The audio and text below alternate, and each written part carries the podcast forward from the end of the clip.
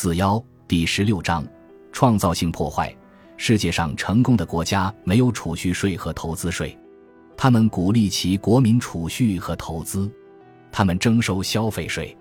在美国，我们却相反，我们鼓励消费，我们支付的任何利息是免税的，我们被鼓励去消费，而不是储蓄和投资。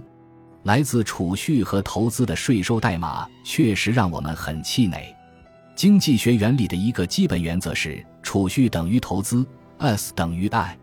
每一本经济学原理课本里都能在第一章找到这个内容。为了国家的繁荣昌盛，我们需要反转我们的权利。来自美国国税局的报告显示，税收体系变得如此复杂。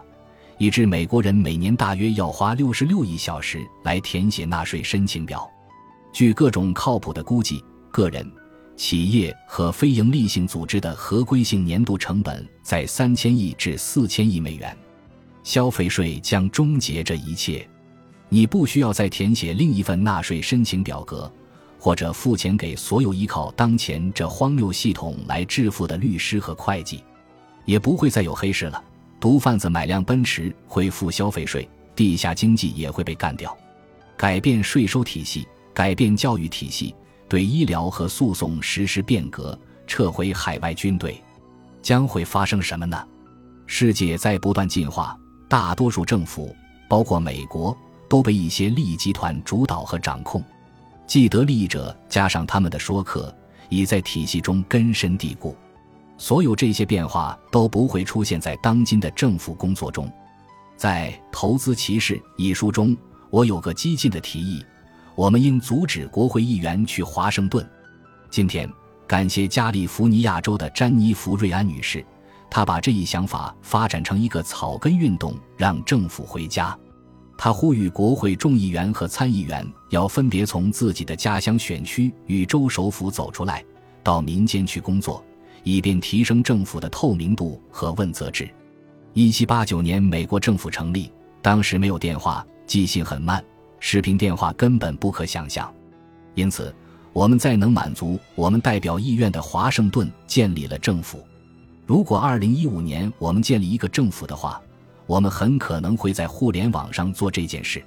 对每个人而言，没啥理由要去华盛顿旅游，尤其是考虑到自从美国建立以来。这里已成了一个被官僚包围、被说客掌控的庞大机构。每当国会大厅有选举举行，你会看见到处是成群结队的说客，他们密切关注你的选举代表，并不断提醒他：“他别忘了我。”国会工作人员都被说客们好吃好喝的招待。实际上，说客们编写了大部分法律，选民们很少有什么投入。不错。当一个普通公民当选为国会议员去了华盛顿后，就会发生转变。很明显，最近华盛顿已被严重腐蚀，尽管还不是赤裸裸的腐败。一份长达两千页纸的法案获得了通过，除了工作人员，也许只有说客们会花时间从头到尾阅读它。该法案包含成立一个专家委员会的细节内容。这个专家委员会必然成为说客和既得利益者在立法问题上的集中体现。通过禁止国会议员和参议员去华盛顿办公，只要一年内不超过几次，这拙劣的代议制政府就可以轻易被关闭。詹妮弗说：“国会议员会待在家里办公，而不是从加州去华盛顿旅游。他的孩子会和他的选民入读一样的学校，他会在同样的高速公路上开车。”和他的选民搭乘同样的公共交通，他会在当地报纸的办公室、高中学校的健身房、市政大厅等人人都能看到他的地方来投票表决立法。说客们仍然会来拜访他，但同样的说客会到全国各地的五百三十五个办事处去游说，而不是从 K 大街走到国会大厦，在那里所有五百三十五名代表都获得宴会般的款待，让他们待在家里。让他们在家门口投票，让他们在家里举行会议。这些在家工作的日子里，你当然可以给任何你要的东西加密，因此安全不是个问题。这个想法听起来充满理性，切实可行。实施后将会让政府运转方式发生巨大的转变。因此，有些甚至连立法委员都不明白的可笑法案，可能不会被通过。有些银行家、水管工或者教师会走进他他的代表办公室说：“怎么回事？你知道这个法案在说什么吗？你没疯吧？你不能这样做。想想所有能省下来的旅行和住宿费用吧。代表们自己也备受舟车劳顿之苦。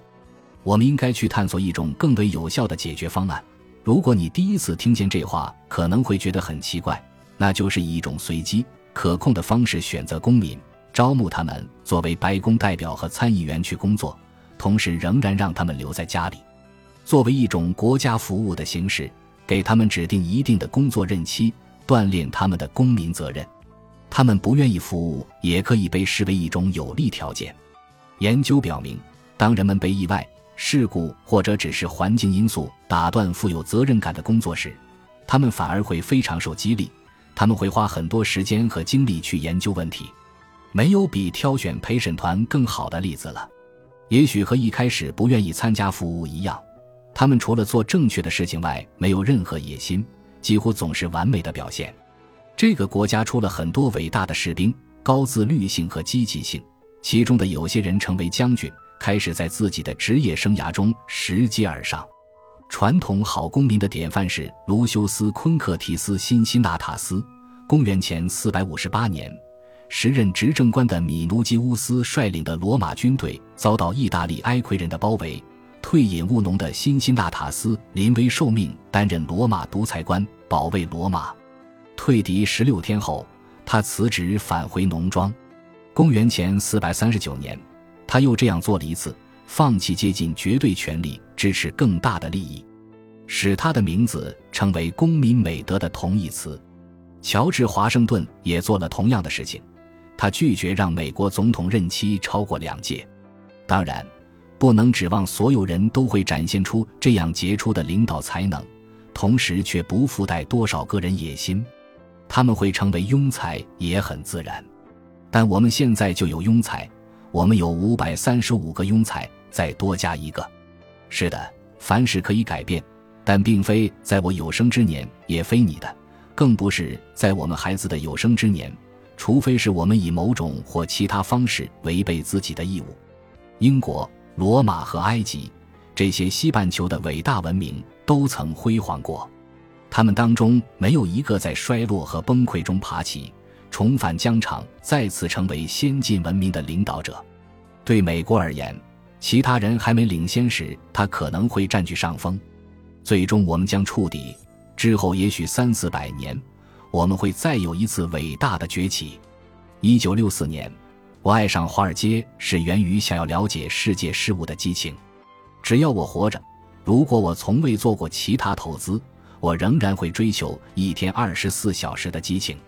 这就是我，孩提时代，我就沉浸在其他的激情当中。我可以告诉你美国和国家职业球队联盟赛的每个棒球手的所有事情，但我此后不再关心任何有关棒球的事。现在我没法叫出任何一个职业棒球大联盟或 NBA 球队队员的名字，但我可以告诉你很多有关朝鲜和缅甸的事情。我始终对世界上发生的事情保持警觉。我的触角总会高高翘起。获得成功是因为我把时间花在了生意上，还是仅仅只是追逐我的激情呢？三十五年前，我整天都坐着长时间看公司年报，研究贸易期刊，复习电子表格，吸收各种公司的所有复杂数字信息。不做这些事情的时候，我就去拜访上市公司。现在我几乎不做这些了。如果有需要的话。我继续对世界和我热衷的事物保持警醒。是的，我挖掘出事实和数据，但今天这样做太容易了，因为你可以在互联网上得到很多你需要的资料。现在我有更多的经验，因此对我而言，这更容易让我做决策。现在投资者自己可以拥有交易所交易基金，仅仅在过去的二十多年里就遍布全球了。全世界这样的基金多如牛毛。如果我认为某个新兴市场有泡沫，我没必要想出一个办法来做空它，我也不必搞清楚做空哪些公司以及在哪个市场做空。现在，我可以做空新兴市场的 ETF。如果我想做空印度，我可以做空印度 ETF。同样，想做空欧洲，我可以做空欧洲 ETF。我不必坐下来，费尽气力翻出数以百计的公司的年报和管理评估报告。有很多专门的 ETF 可以帮我。你可以做空石油公司或买入石油公司。我操作时只要看看基金的构成。我确信，如果我仍然愿意挖掘上百只股票，我可以从中挑出六只来做空。但现在我只是打个电话做空相应的 ETF 就行了。我并非说这样做比其他方式要好些，我只是在讲这样更容易些。我也变得有些懒惰了。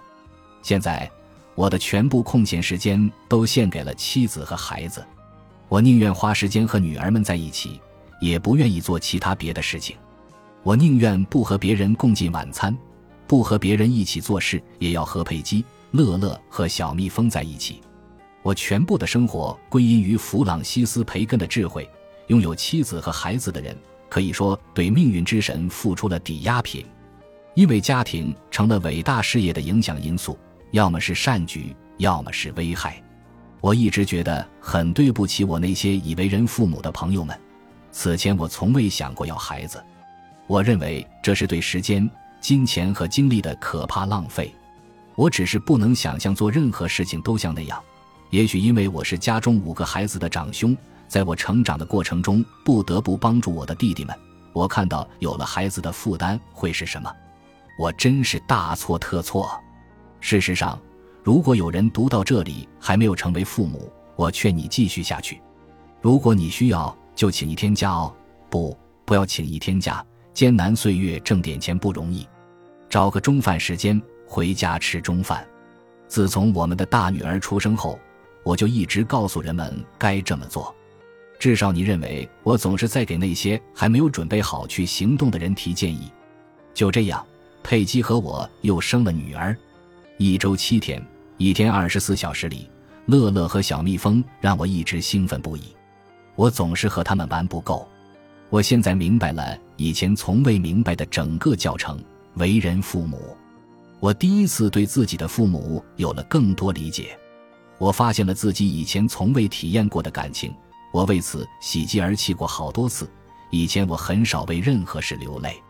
现在看着小蜜蜂跑过客厅，就会让我热泪盈眶。他们有太多的乐趣，他们做了如此美妙的事情。通常我会回顾一天，意识到自己已经和孩子们消磨了几个小时。我可能会和他们一起去赶一个生日晚会。我总是和他们去参加生日派对。我知道有一天我将不会受到欢迎。本集播放完毕，感谢您的收听。喜欢请订阅加关注，主页有更多精彩内容。